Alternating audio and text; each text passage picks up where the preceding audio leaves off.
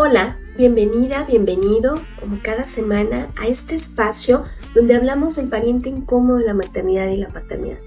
Yo soy Georgina González, especialista en duelo gestacional perinatal y neonatal, y deseo que encuentres en este espacio un lugar seguro con herramientas prácticas que te ayuden a transitar tu proceso de duelo de manera respetuosa. Esto es Duelo Respetado. Ya hemos visto que dentro de este duelo tabú hay un duelo todavía más invisibilizado y es el duelo de los papás. Hoy nos acompaña mi querido Neighbor González, papá de Meli, una hermosa bebé estrella. Muchas gracias por abrir tu corazón, Neighbor. Bienvenido, ¿cómo estás? Muy bien, el honor es mío por estar contigo, Geo. Es un placer poder abrir mi corazón y que alguien más pueda ayudar. Seguro que sí, porque de verdad que, que, el impacto que han tenido los episodios donde hablan ustedes y que otros varones les escuchan ha sido maravilloso, porque eso necesitamos, romper el silencio, normalizar que ustedes también están en duelo y que necesitan transitar. Y a mí me gustaría, Neighbor, que nos platicaras cuál es tu historia en el proceso de duelo. Mi historia, pues no sé, se ha repetido tal vez en muchas ocasiones. Mi hermosa hija, Meli, o Melisa Ángela, este, murió, o bueno, dejó de estar con nosotros a las 34 semanas. Todo iba bien, todo era una un cuento de hadas. Desde que me enteré en, el primer ultrasonido que este, le dije a mi amor, a mi esposa, ella es el hermoso puntito, el más hermoso puntito que he visto. Y desde ahí yo me emocioné, lloré. Este, bueno, ya últimamente me he hecho más, he soltado más mis sentimientos, mis emociones, pero pues he sido un trabajo muy duro a veces a ella me la imagino como una pequeña estrella fugaz que pasó, nos saludó, nos iluminó y se fue. Y pues espero algún día poderla alcanzar. He aprendido con ella que hay que vivir un día a la vez. Hay que seguir, la vida no la tenemos comprada, no tenemos nada en esta vida. Solamente nos llevamos las sensaciones, los pensamientos, la imaginación, todo lo que creamos, pero de ahí en fuera todo lo material se queda, no tenemos nada. Parte de todo esto, pues bueno, comenzó en una visita este, con nuestro doctor, nuestras visitas, nuestras consultas mensuales que hacíamos este, por motivos de la pandemia, vaya, que nos afectó todo el 2020, este, mi, mi amor entraba sola. Ese día la vi salir nerviosa, la vi salir inquieta y me dice, vamos a urgencias. Le digo, ¿qué pasó? No, pues no encontraron el corazón de nuestra hija. Pues bueno, nos trasladamos a urgencias y pues ahí nos dieron la, la fatal noticia que dejó de latir su corazón. En ese, momento, en ese momento el tiempo se detuvo. Dejé de pensar, dejé de, de todo. Y pues me sacaron del consultorio porque por lo mismo de la pandemia no podía estar ahí. Y se me juntó todo, todo empezó a, a correr, todo empezó a detenerse. Sentí ira porque a mí ¿por qué yo? ¿Por qué no me llevas a mí? Regrésala a ella. Y simplemente el tiempo siguió transcurriendo. No lo sé, fue...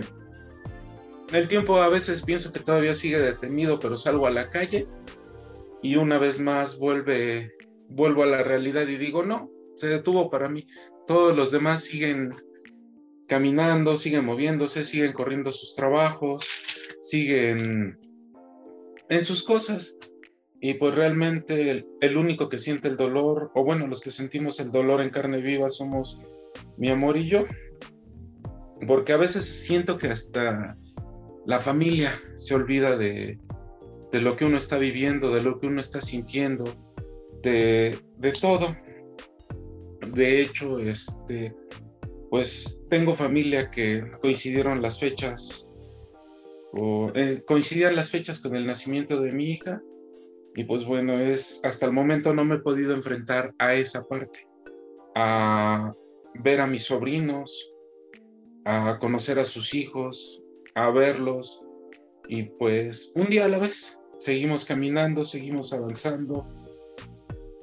Muchas veces en los primeros días no sabía cómo acercarme a mi esposa, no sabía cómo decirle estoy contigo. Fue prueba y error. Platicar, decirnos, oye, ¿sabes qué? Esto sí, esto no. Seguir hacia adelante y apoyarnos, apoyarnos, apoyarnos. De hecho, este, tenemos dos perritas, hasta ellas nos apoyaron en el duelo, porque nos sentábamos en la cama poníamos las manos en la cara y ellas, como podían, nos las quitaban de la cara. Trataban de hacernos reír, no lo sé. Pero hasta ellas fueron parte de nuestro duelo. Con mi hija, hay días que le platico todo mi día. Mira, mami, ahora nos vamos a ir a trabajar. Este, vamos a estar juntos, vamos a hacer esto, vamos a hacer lo otro. Le pido fuerzas porque estar sin ella es lo más doloroso. Y seguimos caminando, seguimos avanzando y tratamos de no detenernos, tratamos de seguir hacia adelante. Y pues el apoyo, mi esposa. Ella es la que ha estado conmigo, ella ha sido la ayuda correcta. Y seguir adelante. Eso es el es lo más difícil. Porque creamos ilusiones, creamos expectativas, escenarios, hasta elegir quién va a ser su padrino de bautizo. Y cosa que pues no pasó.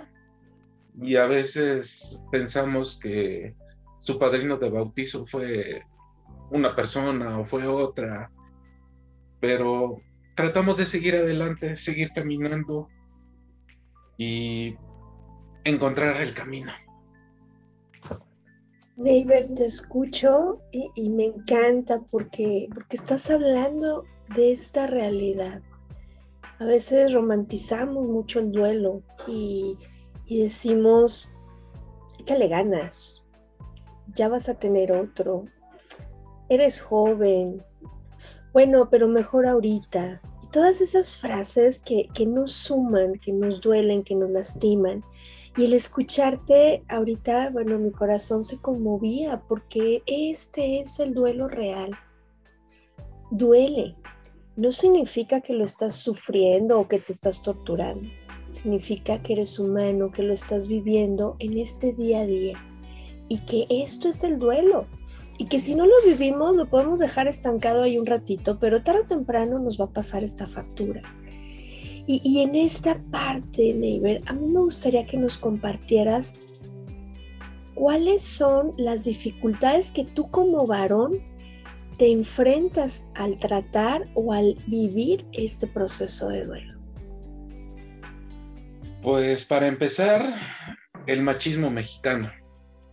Los hombres no lloran, los hombres se aguantan. Este, te puedes caer, pero te tienes que levantar al momento porque no hay espacio, no hay espacio para doblarse, doblegarse. Mm, así, así nos criaron, porque yo también tuve esa parte, pero este, le agradezco mucho a mi mamá que ella me dejaba llorar, me dejaba seguir hacia adelante.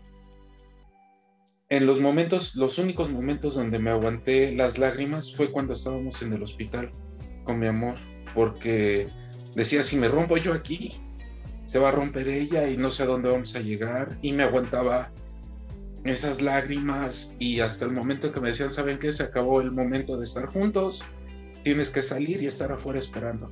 Ahí era donde salía, me rompía, lloraba, gritaba, no sé, este, me entraba coraje, ¿por qué yo? ¿Por qué yo? ¿Por qué yo? qué me hace especial, qué me hace sentir todo esto y no poder decir nada atrás.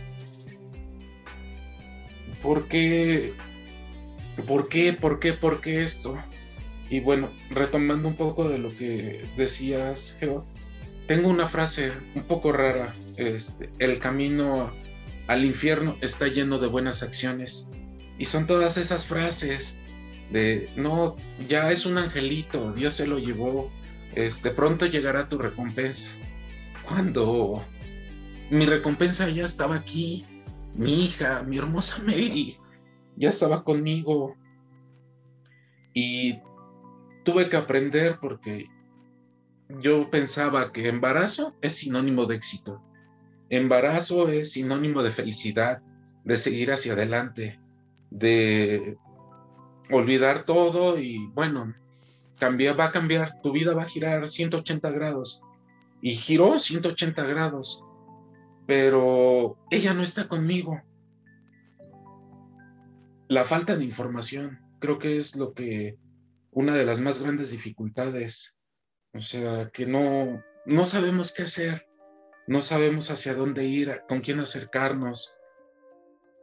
Tratas de pensar con la mente fría, pero no se puede, o sea, tu mente está en, está bien mi esposa, va, este, van a ser pronto mi hija, porque fueron tres, tres días los que estuvimos en el hospital, Geo. No sé si es el tiempo correcto, fue mucho, fue poco. Para mí fue una eternidad. Fueron tres meses donde el tiempo se detuvo y ya no supe qué, qué hacer.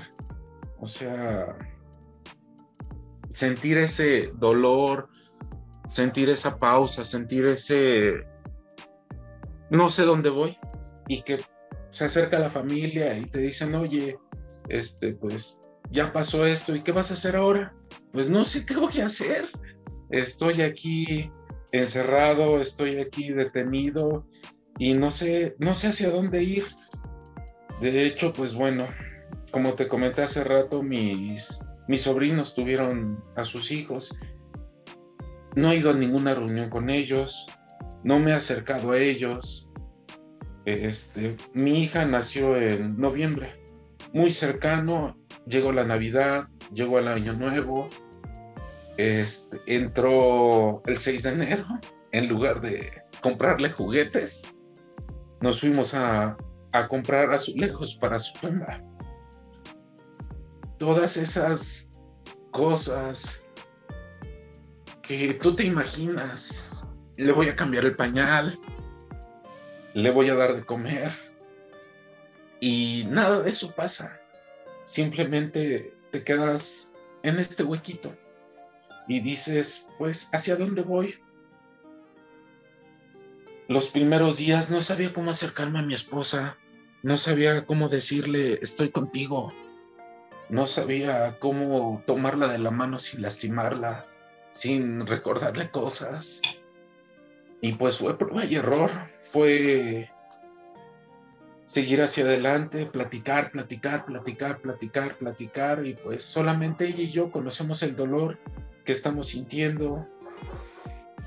Solamente ella y yo nos hemos apoyado y hemos recibido apoyo de diferentes lados, pero pues Llega la noche, todos regresan a su casa y solamente ella y yo nos volvemos a quedar. Solamente ella y yo nos volvemos a tener. Y tratamos de seguir, tratamos de, ver, pero el 2020 fue un año que amé con todo mi corazón y que al mismo tiempo me provocó el dolor más grande. seguir hacia adelante. Es, es lo que más me repito, trata de seguir, trata de seguir, trata de seguir.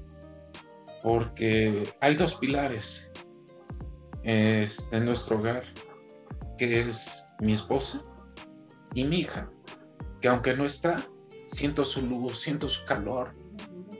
A veces me imagino que me platica o trato de, de pedirle como si fuera un deseo que me pudiera conseguir en un sueño, poder platicar con ella, poder disfrutar de esos momentos y yo sé que en un parpadeo a lo mejor la alcanzo, O a lo mejor no. No lo sabemos. Todo es un misterio. Y hay mil y uno, obstáculos. Pero no trates de saltar los mil al mismo tiempo. Toma uno a la vez. Toma uno a la vez y sigue. Porque vas a volver a caer y te vas a volver a levantar. Vas a volver a caer y no te vas a levantar en varios días. Pero te tienes que volver a levantar y tienes que seguir adelante. El mundo no se detiene. Sigue y sigue y sigue. Y por más que quieras que se detenga, como diría Mafalda, detengan al mundo que me quiero bajar. Pero pues no podemos. Tenemos que seguir. Exacto, exacto, Nivel. Qué, qué importante esto que nos dices, porque en este afán de aligerar el dolor al doliente, estas frases que taladran, estas expectativas de ustedes tienen que estar bien, cuando realmente pues tampoco se espera uno, tampoco está preparado para resolver y afrontar estas experiencias. ¿Qué, consideras, Neighbor, que como sociedad necesitamos modificar respecto a, cómo abordamos el duelo con los papás? Pues para empezar, creo que así como hay pláticas este, de cómo va, vas a tratar a tu bebé, cómo le vas a cambiar el pañal, pues deberían de darnos una asesoría de, oye, ¿sabes qué? Mira, hay riesgo de que pueda pasar esto, en el parto no sabemos, se puede quedar sin oxígeno, o sea, ponerte todos esos detallitos que pues uno no, no ni se imagina que pueden pasar. O sea, puede, puede moverse de un lado, puede moverse del otro, o sabes que hubo una complicación, se fracturó un brazo, no sé, tener todas esas este, posibilidades, tener todas esas ideas y saber qué es lo que va a pasar. O sea, seguir con ese punto. Que el personal tenga un poquito de empatía para darte la noticia, porque nosotros, pues nos dicen, ¿saben qué? Dejó de latir el corazón de su bebé. Oye, a ver qué es eso, qué significa. No, pues, ya está muerto. A ver, espérame. O sea, a ver más despacio, más despacio, que no voy para allá. O sea, decirnos con un poquito de tacto no soltarte la noticia así de sopetón, o sea, no tratarnos especiales, pero sí darnos ese punto. Ahora sí que como se llama el podcast, darnos esa parte del duelo, respetarnos y no decirnos, pues ya, ya se murió, ya, ¿qué sigue? ¿Qué hay que hacer? O sea, darnos ese seguimiento. En el hospital donde estuvimos, pues bueno, es este, fue seguridad social y todas, todas, todas, todas las mamás que llegan las juntan en un solo cuarto. Las pocas veces que pude entrar a ver a mi amor, escuchaba el corazón latir de otros niños, cuando el de mi hija no estaba latiendo. Escuchaba los llantos de los bebés que estaban alimentando, bueno, alimentando en ese momento. Yo decía, yo no voy a escuchar a mi hija o sea, nos dejan tan juntos, nos dejan sin ese espacio que, o sea, estás roto por dentro y le untan limón a la herida. O sea, lo vuelvo a decir, no, no que nos traten con pincitas, pero que sí nos den ese pequeño espacio, ese pequeño momento para poder abrazarnos, para poder vernos, porque también cuando se dio el ingreso y todo, y nos dieron la noticia, yo abracé a, mi esposa. Y en lugar de que nos dieran un minuto dos minutos, a los 30 segundos ya nos estaban llenando con papeles, ya le estaban haciendo preguntas a mi esposa, me estaban haciendo preguntas a mí, total que me terminaron sacando, porque pues creo que les estorbaba, porque yo no dejaba que la bombardearan a ella, pues sí estamos en shock, llevamos minutos tal vez de recibir la noticia y nos empiezan a bloquear más de lo que ya estamos. O sea, es algo bien complicado. Y ok, es el nacimiento de mi hija, este, le provocaron este, el parto y ya después, pues nos soltaron como un borreguito en el campo. Ya nos dijeron tal día tienen que regresar para darles un seguimiento este, físico, este, necesitan asesoramiento psicológico, quieren este, pasar con nuestro psicólogo, o sea, no hay nada. Nos sueltan a la de Dios Padre y pues como tú puedas. Es un gesto, un gesto muy noble también el que tú haces en esa parte, porque nos das toda la información, nos abres un huequito de luz donde solamente vemos oscuridad y nos ayudas, nos ayudas, nos ayudas. Y hacer estos podcasts es ese huequito de luz, dar todo lo que estamos sintiendo, dar todo lo que estamos viviendo y pues sabemos que no somos los únicos, o los primeros más bien que estamos viviendo esto, pero estamos ahí y creo que darnos la mano, hacer visible más toda esta parte, porque pues los bebés mueren lamentablemente. Nosotros seguimos viviendo y ellos pasan a otro plano de existencia y nadie te ayuda, nadie te dice sigue, en México creo que este, la única ayuda que encontramos es contigo, porque todo es España, todo es Chile, y pues no hay ningún protocolo, no hay nada. Y tratamos de, pues, agarrarnos de donde podemos. Es un foso sin fin que te alcanzas a agarrar de donde puedes y ya no te sueltas y, y aquí estás. Y pues nos falta información, nos falta corazón para decir las cosas, para darte ese momento. También la única vez que pude cargar a mi hija, yo esperaba tener 5 o 10 minutos con ella y tienes personal enfrente de ti así como que, oye, ya apúrate, ya llevas mucho tiempo ya este pues bueno no eres el único no o sea también hay más personas cuando pues las demás personas van a poder cargarla más tiempo más veces van a poder llenarla de besos toda la vida. Y uno solamente tiene uno dos minutos y se llevan a tu hija eso es creo que de los cambios principales que se agradecería mucho para todas las personas que vienen detrás de nosotros.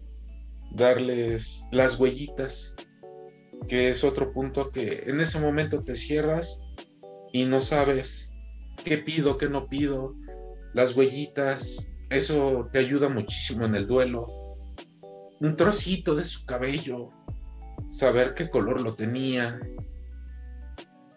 No sé, creo que armar esos pequeños protocolos ayudarían mucho a, todas las personas a seguir, a hacer un duelo más tranquilo, relajado, porque en realidad es el dolor más grande y no se lo deseo a nadie.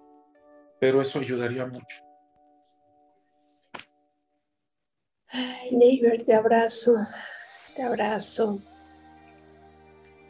la intención efectivamente de este podcast es que tengamos esa información, que no nos dicen, que no sabemos, entramos a ciegas a esta experiencia y no sabemos si estoy sintiendo algo que entra en el rango de natural o me estoy saliendo y entonces lo estoy viendo desde otro enfoque y esto me afecta.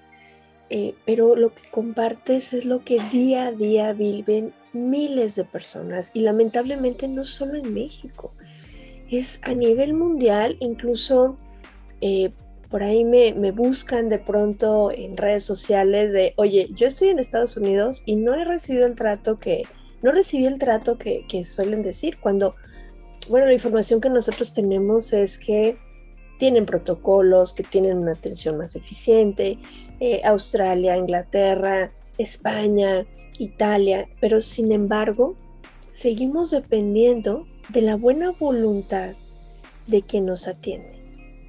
Seguimos dependiendo de la buena suerte, y lo digo entre comillas, pues saber de, de qué humor está la persona que nos atiende.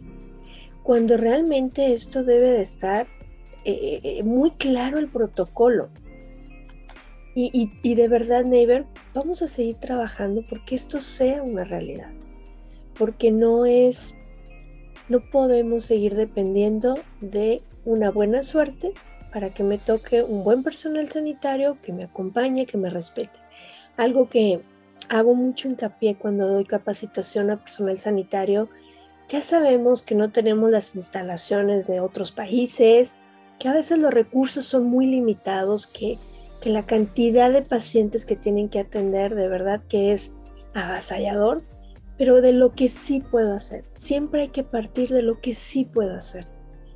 Y, y eso pues lo acabas de reflejar muy claro, ¿no?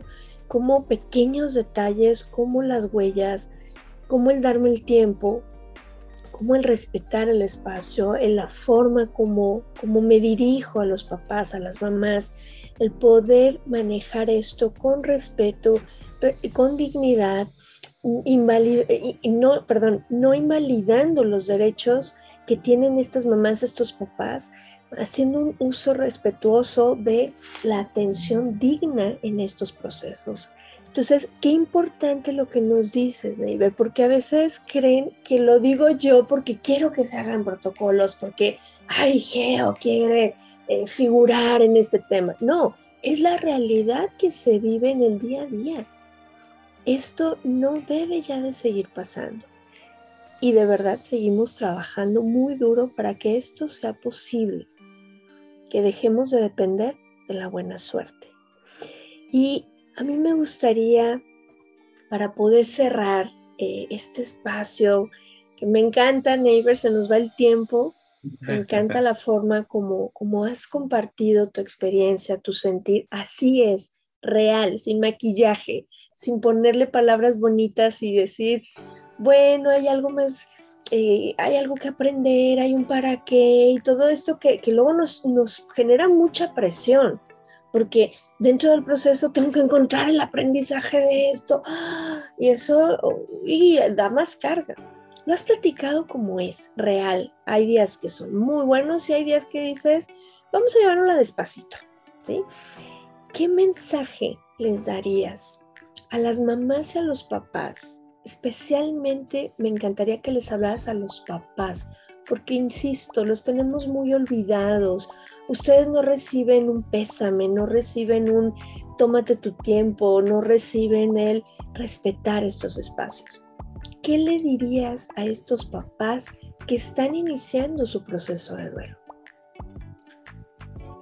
La vida está milimétricamente trazada, todos vamos al mismo lugar. La muerte está tan segura de que nos va a ganar en esta carrera que nos da una vida de ventaja. Hablen del tema, no se queden con nada. Si quieren llorar, háganlo. Si quieren gritar, que sea muy fuerte. Saquen todo lo que tengan, no se guarden nada. Y principalmente, no se culpen. La culpa es lo más doloroso, es lo que más te lastima. Dimos todo por nuestros hijos. Platiquen, platiquen, platiquen, platiquen con su pareja, con quien puedan, háganlo, desahóguense. La comunicación es el aliado más grande que van a tener y no conviertan en un tema tabú el nombre de sus hijos. Puedan hablar tranquilamente como yo lo hago de mi Meli. Sigan hacia adelante. Ella, bueno, en mi caso, ella siempre va a estar conmigo, siempre va a ser mi luz y siempre, siempre, siempre la voy a guardar en mi corazón.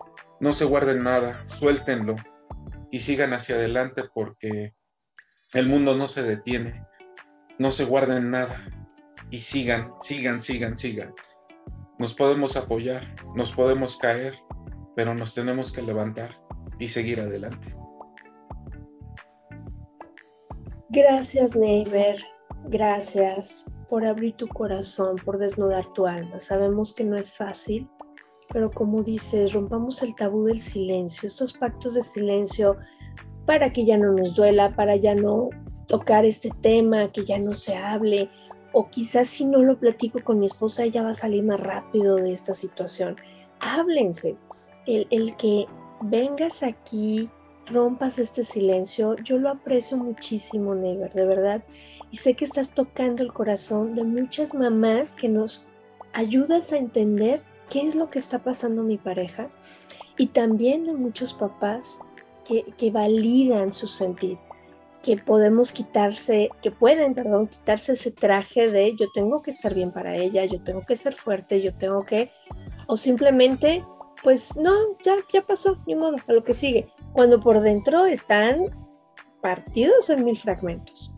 Tenemos derecho a rompernos, tenemos derecho a llorar, tenemos derecho a gritar y no por ser hombres perdemos todo eso. Al contrario, llorar no nos hace menos hombres. Al contrario, nos hace más fuertes, nos hace más grandes porque comprendemos lo que es el dolor y podemos, así como en este momento abrir mi corazón, abrirlo con alguien más, alguien más que lo viva, y tal vez no sabré mucho del tema, pero puedo compartir mi experiencia y podemos ayudarnos y hacer esto visible, porque no debe de ser un tema tabú. La muerte no debe de ser un tema tabú. Todos algún día nos, nos moriremos. Es lo único seguro, ¿verdad, Neighbor? Es lo único, que tenemos en esta vida, seguro. Todos vamos a ir ahí y que cuando nos encuentre, que nos encuentre vivos.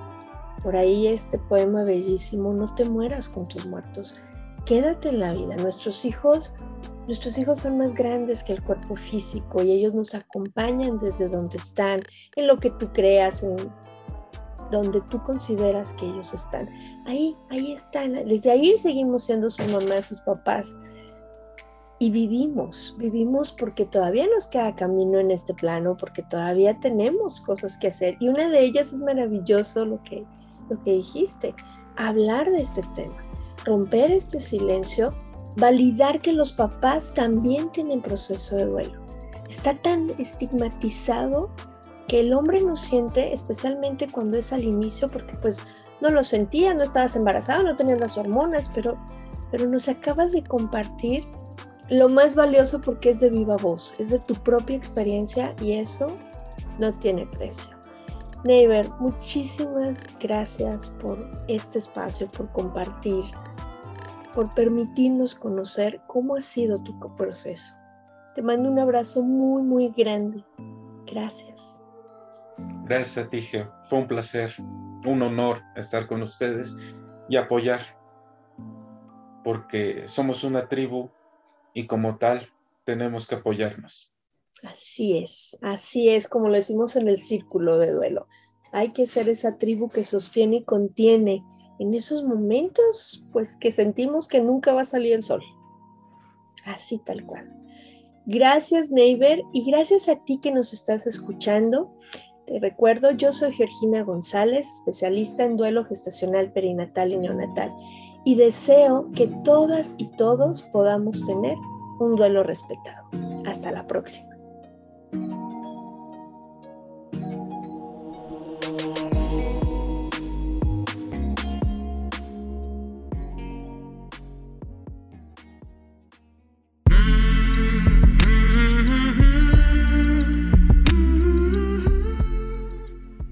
Programa es producido por Georgina González y Carla Rodríguez y narrado por mí, Georgina González.